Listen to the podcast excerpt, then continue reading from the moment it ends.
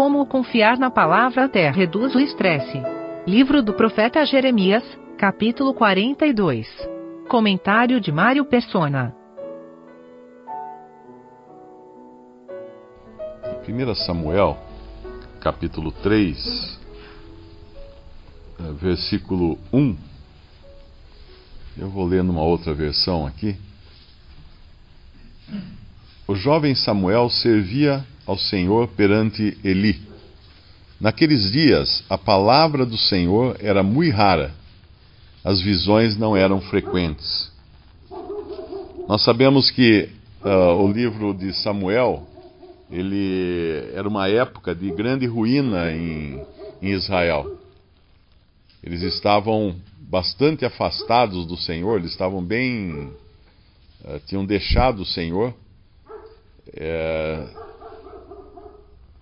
Samuel é um profeta que Deus, Deus levanta de uma maneira graciosa, até na maneira como ele demonstra que levanta esse profeta, porque Samuel era um descendente de Coré, aquele mesmo que havia se rebelado, querendo assumir uma posição que não era dele, que era do, do, profeta Moisés e do sacerdote Arão, e, e teria sido morto na época então.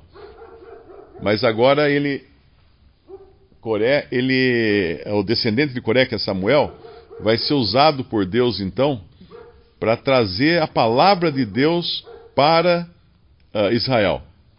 Algo que não era frequente, como fala essa passagem. As visões não eram fre frequentes, a palavra era rara. A palavra de Deus era rara, as visões não eram frequentes. E, e com isso, Deus sustenta, ao longo de 1 Samuel, 2 Samuel, nós vemos que Deus sustenta aquele povo, inclusive acaba lhes dando o rei, que era segundo o coração de Deus, uma figura de Cristo, e depois viria Salomão também, desse mesmo rei Davi, viria Salomão. E, e é sempre assim: Deus, na, na, na, no momento de maior adversidade do seu povo, ele continua fiel. No tempo de maior infidelidade, Deus continua fiel.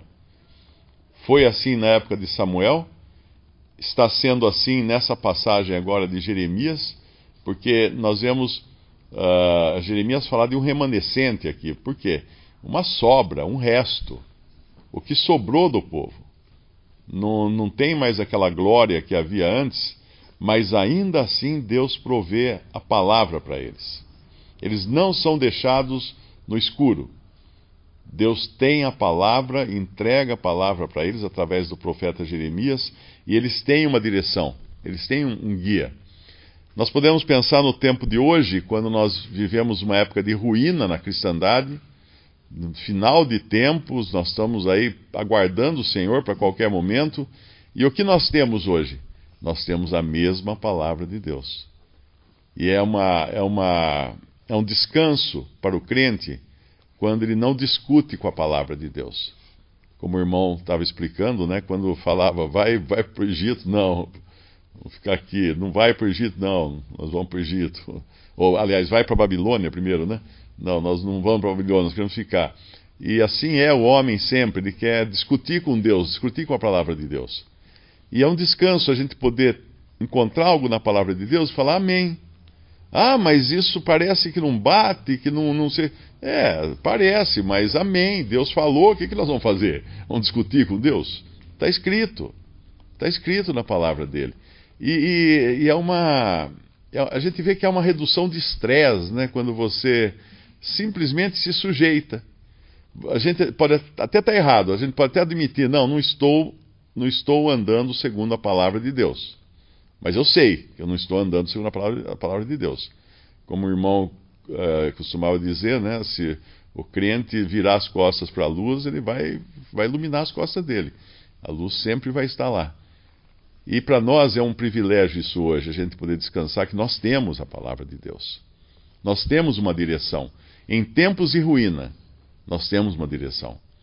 Não importa se sobrar um, dois só no final, a palavra de Deus ainda vai ser a fonte para suprir esse um ou dois.